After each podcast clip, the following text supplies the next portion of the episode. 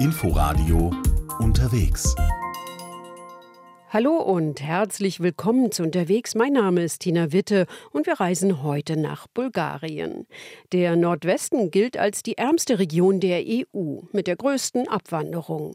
Die Gegend ist an vielen Stellen schon ziemlich verlassen, aber landschaftlich ist sie sehr schön. Vor allem, weil dort das Balkangebirge verläuft, sagt unser Korrespondent für Südosteuropa Oliver Schosch. Er hat sich eine spektakuläre Felsenburg angesehen, die größte begehbare Höhle Bulgariens und vieles mehr. Aber bevor er sich auf den Weg nach Nordwestbulgarien gemacht hat, war er in der Hauptstadt Sofia unterwegs. Die, findet er, sei nämlich auch sehr interessant.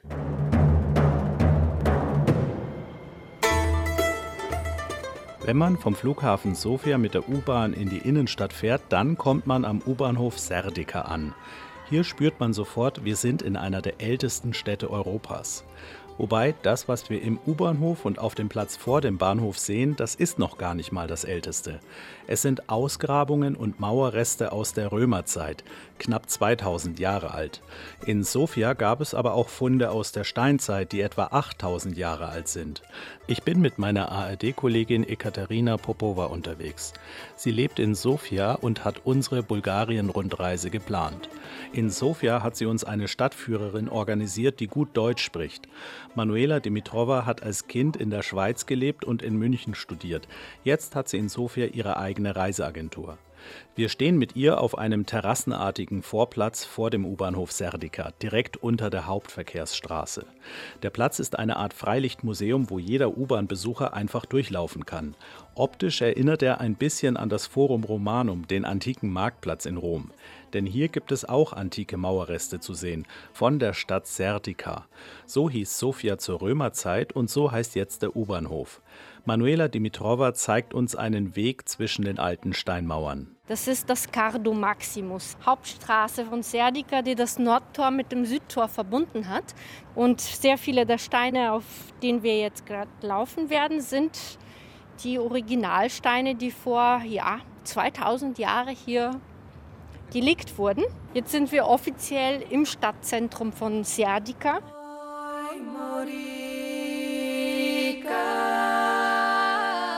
Serdika war einst eine blühende Römerstadt mit Marktplatz, Tempel, Theater, Bad und Münzhof. Sie lag auf der wichtigen Römerstraße Via Militaris, die Europa mit Kleinasien verband. Die Überreste, die man vor allem hier sieht, waren Administrativgebäude oder kleine Werkstätten, weil im befestigten Teil der Stadt war das eigentlich kein Wohngebiet. Also die Bevölkerung der Stadt wohnte außerhalb der Befestigungen. Sie konnten dann natürlich mit reinkommen, sollte die Stadt dann von jemandem angegriffen worden sein. Aber ja, ihr Eigentum wurde nicht besonders gut geschützt. Wir verlassen die Ausgrabungsstätte. Über eine Treppe geht es nach oben ins moderne Sofia. Aber da kommt schon der nächste Platz, an dem es auch wieder historische Mauerreste gibt. Das Gebäude gegenüber von uns ist die Markthalle von Sofia mit der Uhr da oben. Mhm. Und im Untergeschoss kann man einige äh, Überreste aus dem römischen Bad vorfinden. Auf dem Platz gab es über viele Jahrhunderte Bädeanlagen. Neben einer Moschee, der einzigen in Sofia, sieht man Ruinen eines türkischen Bades. Es wurde im 16. Jahrhundert gebaut, als die Osmanen auf den Balkan kamen und Bulgarien eroberten. An derselben Stelle entstand ein türkisches Badkomplex, von dem das das. nur das hier übrig ist. Äh, nicht viel, aber es war wirklich eine große Anlage. Und es gibt noch ein weiteres ehemaliges Bad auf dem Platz. Ein bulgarisches, das etwa 100 Jahre alt ist.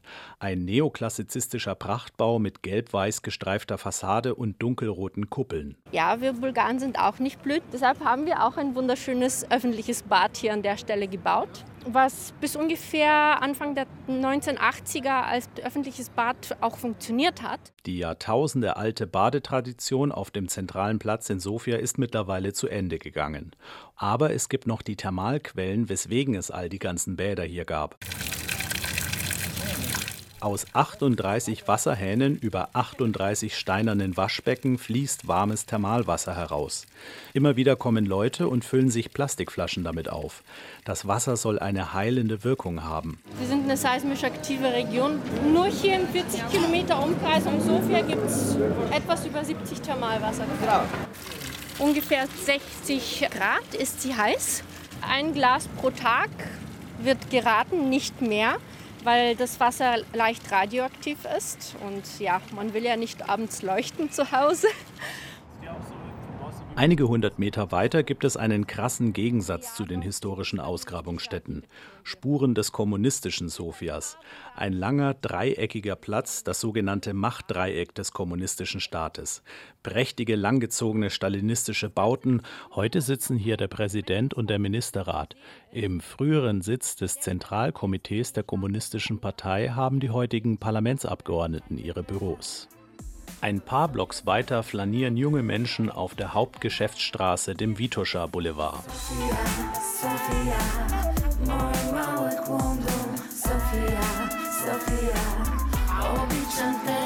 Warum heißt Sofia eigentlich Sofia? Die Antwort findet man, wenn man einen knappen Kilometer in Richtung Osten läuft. Es geht leicht bergan. Hier steht eine alte rote Backsteinkirche. Hier haben wir die Basilika der Heiligen Sophia, ist die Namensgeberin unserer Stadt.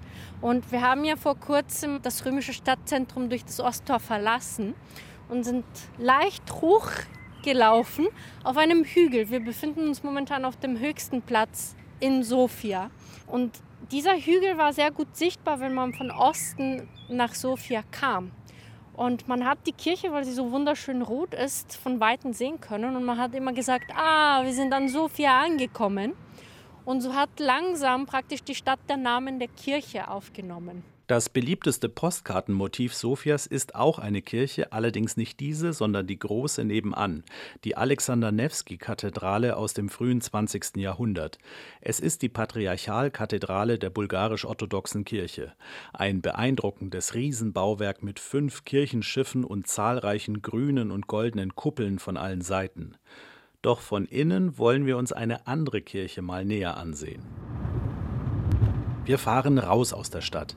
Egal, wo man in Sofia entlangfährt, fast überall erhascht man einen Blick auf das beeindruckende Bergpanorama vor der Stadt. Bulgarien ist sehr bergig. Etwa ein Drittel des Landes besteht aus Gebirge und in Bulgarien gibt es die höchsten Gipfel des gesamten Balkans, knapp 3000 Meter hoch. Wir halten in Bojana, einem Vorort von Sofia, am Fuße des Vitosha-Gebirges. Die winzige Bojana Kirche aus braunem Backstein sieht von außen unscheinbar aus, aber im Inneren gibt es einen ganz besonderen Schatz mittelalterliche Wandfresken, die eine hohe kunsthistorische Bedeutung haben. Deshalb zählt die Kirche zum UNESCO-Weltkulturerbe. Die inneren Kirchenwände sind komplett bemalt in zwei Schichten. Die untere Schicht, die an einigen Stellen hervorschaut, wurde im 11. Jahrhundert bemalt, die obere im 13. Jahrhundert. Die neueren Bilder stammen von einem unbekannten Meister und zwei Lehrlingen. Sie zeigen einen für damalige Zeiten völlig neuen Malstil und deshalb sind sie so bedeutend, erzählt Kirchenführerin Stanimira Dojchinova. Sie zeigt auf eine Zeichnung von Zar Konstantin dem Stillen und seiner Frau Irina. Die Malereien gehören zu den ältesten erhaltenen realistischen Herrscherporträts in Europa. Wie Sie selbst sehen können, sehen die wie Fotografien aus. Das sind quasi lebende Menschen mit ihren spezifischen Gesichtszügen. Gemalt wurde damals mit sehr kostbaren Naturfarben aus Eisenoxid, Purpur oder dem blauen Stein Lapis Lazuli. Die Farben wurden vermengt mit Eiweiß und Eigelb. Auffällig sind zwei Fresken, die die heilige Katharina und den heiligen Ephrem zeigen. Wenn man an den Zeichnungen vorbeiläuft, hat man das Gefühl, dass sie einen mit ihren Augen verfolgen. Dieser Effekt kommt einem irgendwie bekannt vor. Das ist eine Technik, die eine außergewöhnliche Kunstfertigkeit erfordert. Die gleiche Technik verwendete Leonardo da Vinci, als er die Mona Lisa malte. Allerdings war das 200 Jahre nachdem dieses Bild hier entstanden ist. Und noch eine echte Rarität gibt es in der Bojana-Kirche. Ein Bild, auf dem Jesus als zwölfjähriger Junge dargestellt wird. Jesus wird normalerweise als erwachsener Mann von 33 Jahren dargestellt oder als Baby. Hier sehen wir ein anderes interessantes Bild, Jesus als kleinen Jungen. Mit diesen Eindrücken verlassen wir die Region Sofia. ARD-Kollegin Ekaterina Popova will mir einen ganz besonderen Teil ihres Landes zeigen, den Nordwesten. Wir fahren über ziemlich holprige Landstraßen mit tiefen Schlaglöchern. Der Nordwesten Bulgariens ist die ärmste Region der gesamten EU mit der größten Abwanderung. Es gibt Prognosen, dass Nordwestbulgarien bis zum Jahr 2050 etwa die Hälfte seiner Bevölkerung verlieren wird. Dabei ist die Region landschaftlich sehr schön. Wir fahren durch das Balkangebirge.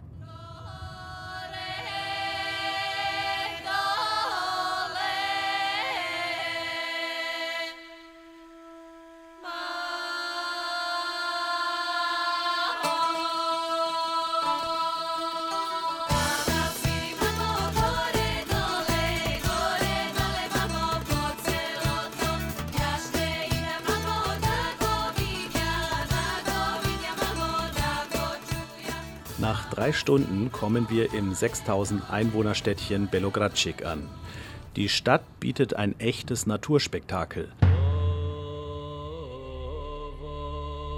Am Stadtrand gibt es mehrere Berge mit steilen Klippen, dahinter erstreckt sich eine beeindruckende Felsenlandschaft. Auf einem Hügel stehen einige Felsen dicht beieinander, sie sehen aus wie kleine Türme und bilden eine Art steinerne Burg. Eingerahmt ist das Ganze durch eine steinerne Mauer, die allerdings von Menschenhand gebaut wurde. Vor dem Eingangstor zur Felsenfestung Belogradschik gibt es einen Parkplatz und Kioske mit Souveniren. Touristenführerin Albena Darakcieva erzählt, dass die Festung viele Jahrhunderte lang zur Verteidigung genutzt wurde. Tief unter der Erde haben sie zwei bis dreimal mehr als in Pompeji authentisch erhaltene römische Herrschergebäude. Da müsste man eine Menge Geld zusammenlegen, um das alles auszugraben. Nach den Römern nutzten später auch die Osmanen diese Festung. Und die letzte Nutzung gab es im 19. Jahrhundert im bulgarisch-serbischen Krieg. Einmal bin ich hier mit einer Gruppe finnischer Touristen hochgelaufen und die sangen oben dann plötzlich ein Lied. Sie sagten, dass einige ihrer Vorfahren hier ihre Leben geopfert hätten im russisch-osmanischen Krieg für unsere Unabhängigkeit vom Osmanischen Reich.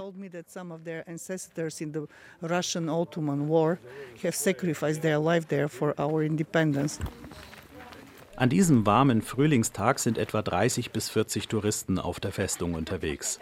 Die Felsenfestung Belogradschik ist außerhalb Bulgariens noch relativ unbekannt.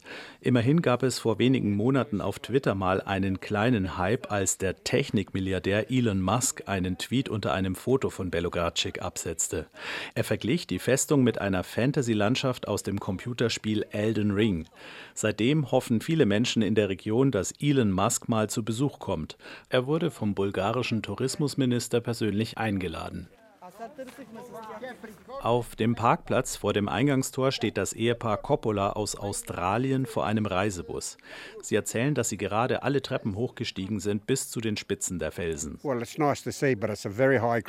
Es ist schön, das zu sehen, aber es ist ein sehr hoher Anstieg. Es war sehr anstrengend. Wenn du es nicht wirklich willst, dann probier es lieber nicht. Don't try it. Er ist 80. Wenn er das schafft, dann schaffen das die meisten Leute. Der Ausblick oben ist großartig. Die beiden Australier erzählen, dass ihre Reisegruppe einen Budapest-Bukarest-Trip macht und die Donau entlang schippert. Mit dem Bus fahren sie gleich wieder zurück an die Donau und dann geht's wieder aufs Schiff. Und da liegt das Problem. Nur sehr wenige Touristen bleiben in Belogradschik. In der Stadt im Rathaus treffen wir Bürgermeister Boris Nikolov und den für Tourismus zuständigen Vizebürgermeister Rosen Mladenov. Sie erzählen uns, dass ihre Stadt ein großes Tourismuspotenzial hätte, aber da ziemlich unterentwickelt sei. In Belogradschik gibt es gerade mal 500 Gästebetten. Doch das ist nicht das einzige Problem, sagt Mladenov. Natürlich brauchen wir mehr Werbung, damit die Welt mitbekommt, was für Naturschönheiten wir hier haben. Der bulgarische Staat muss damit anfangen, Werbung für den bulgarischen Tourismus zu machen. Und der Staat muss Infrastruktur bauen. Wir haben derzeit keine normale Straße nach Belogradschik. Bürgermeister Nikolov kritisiert, dass im zentralistischen Bulgarien die Regionen vernachlässigt würden. Das Tourismuspotenzial in Belogradschik interessiere die Regierung Wir bekommen viele Mittel von der Europäischen Union, aber nur der kleinste Teil ist für den Tourismus vorgesehen. Wir als Gemeinde haben die finanziellen Mittel dafür nicht. Wir können nur mit Mühe unsere Pflichtaufgaben erfüllen, im sozialen Bereich, in den Bereichen Sport und Infrastruktur. Wir wissen aber, wie gut sich der Tourismus in den letzten 30 Jahren in unseren Nachbarländern entwickelt hat. In der Türkei, in Griechenland. Dort hat der Staat diese Ergebnisse mit einer klaren und effektiven Tourismuspolitik erzielt. Leider haben wir hier so etwas nicht.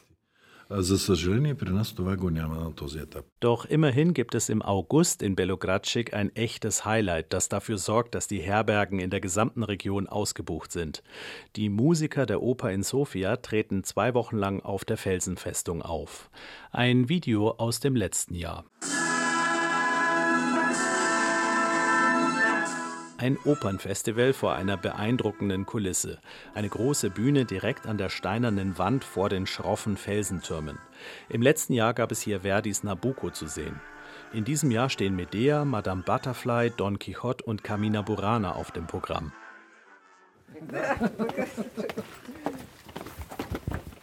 Unsere nächste Station liegt 20 Kilometer nordwestlich von Belogradschik.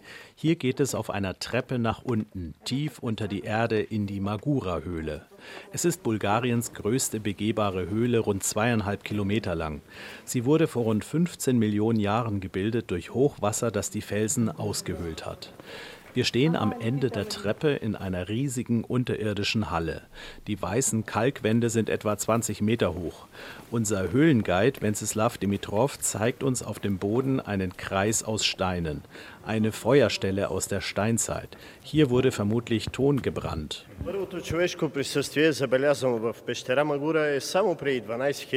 Die ersten Menschen haben die Magura-Höhle vor 12.000 Jahren bewohnt. Das hier war das Höhlendorf. Hier gab es damals Häuser aus Holz. Sie bestanden aus einem Netz aus Holzstangen, das mit Lehm verputzt war. Die Menschen haben hier in der Höhle hauptsächlich im Winter gelebt. Denn hier war es wärmer als draußen, weil die Temperatur konstant bleibt.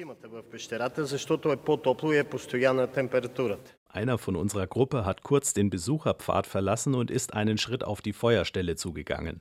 Sofort gibt es eine Ermahnung von Wenceslav Dimitrov, denn das ist eine ziemlich gefährliche Aktion. Ай, господине, да ви кажа нещо, по принцип е забранено. Ако не знаеш къде е да стъпиш, пропастта е 25 метра, ти си на втория етаж на пещерата. Hier, hier sind wir eigentlich im zweiten Stock der Höhle. Deswegen hat er ihn ermahnt, dass er nicht dort drauf treten darf, denn man weiß nicht, wo man runterstürzen kann. Die Tiefe ist 25 Meter. Lieber auf dem Weg bleiben, meint meine bulgarische ARD-Kollegin Ekaterina Popova. In der Höhle sind überall riesige Tropfsteine, Stalaktiten an der Decke und Stalagmiten am Boden. Unser Höhlenführer schlägt gegen einen schmalen Felsen, der von innen hohl ist und erzeugt dabei einen interessanten Sound.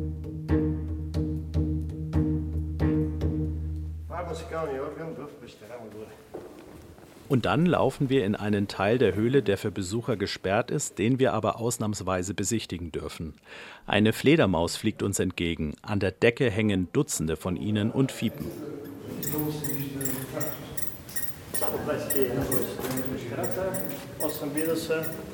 Wir haben hier acht äh, Arten von Fledermäusen und insgesamt äh, ungefähr 20.000 Tiere, Fledermäuse. Eine Fledermaus hängt so tief an der Wand, dass man sie leicht berühren könnte. Doch das wäre gefährlich, denn sie hat scharfe Zähne. Es riecht leicht säuerlich und wir laufen auf einer braunen, harten Masse, die an Lehm erinnert. Fledermauskot. Also wir laufen jetzt gerade auf festgetretener Fledermauskacke. Здравей, Сяминко. Движим се върху, върху втвърдено ако на прилепи. Und dann sind wir auch schon am Ziel. Wir sehen Wände mit Höhlenmalereien aus der Steinzeit, gemalt mit Fledermauskot. Sie dürften rund 12.000 Jahre alt sein. Doch wie konnte der Fledermauskot so lange an der Wand kleben bleiben? Es ist sehr trocken. Der Fels ist sehr trocken. Тук, ако има влажност, приказваме максимум 2-3% влажност. Die Luftfeuchtigkeit ist äh, maximal 2-3 Prozent. Es sind sehr einfache Zeichnungen. Sie zeigen unter anderem Männer, die mit Jagdwerkzeugen auf Tiere zugehen, auf Rehe und Truthähne. Eine Reihe weiter oben sind Männer an die Wand gemalt, die mit erigierten Penissen auf Frauen zugehen. Steinzeit eben.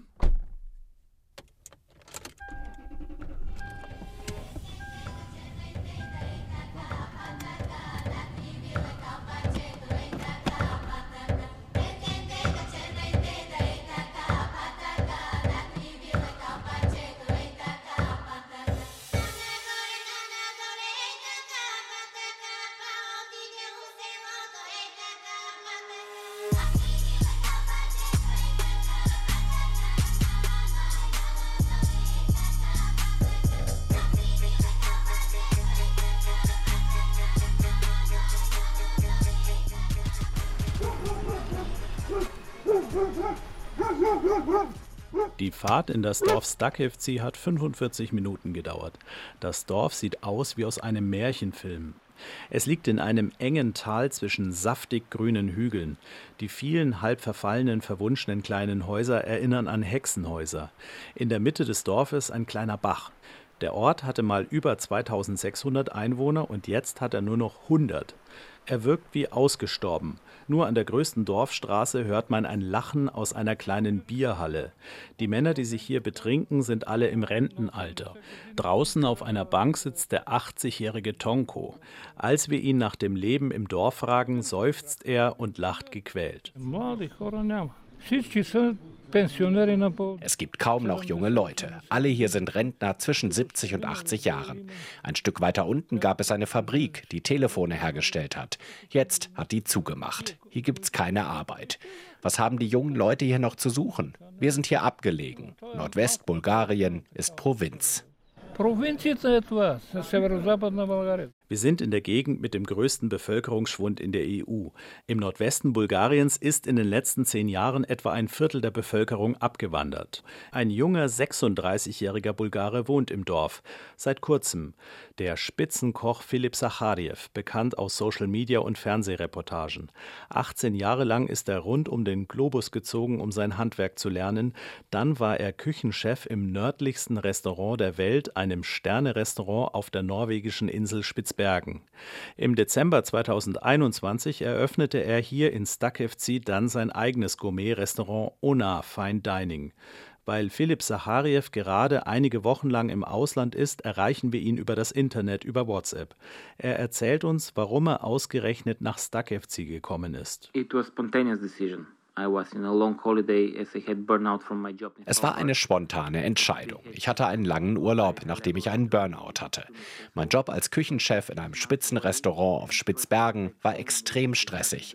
Und so war ich sechs Monate auf den Philippinen und in China.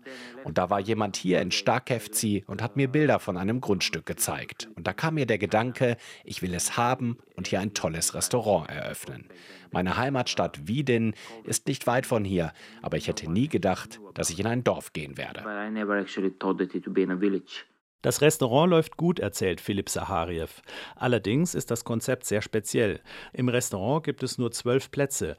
Reservieren muss man Monate im Voraus und die neun Gänge-Menüs sind für den Durchschnittsbulgaren viel zu teuer.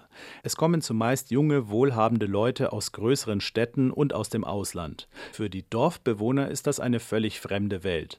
Und irgendwie ist der Spitzenkoch mit vielen Dorfbewohnern auch noch nicht so wirklich warm geworden.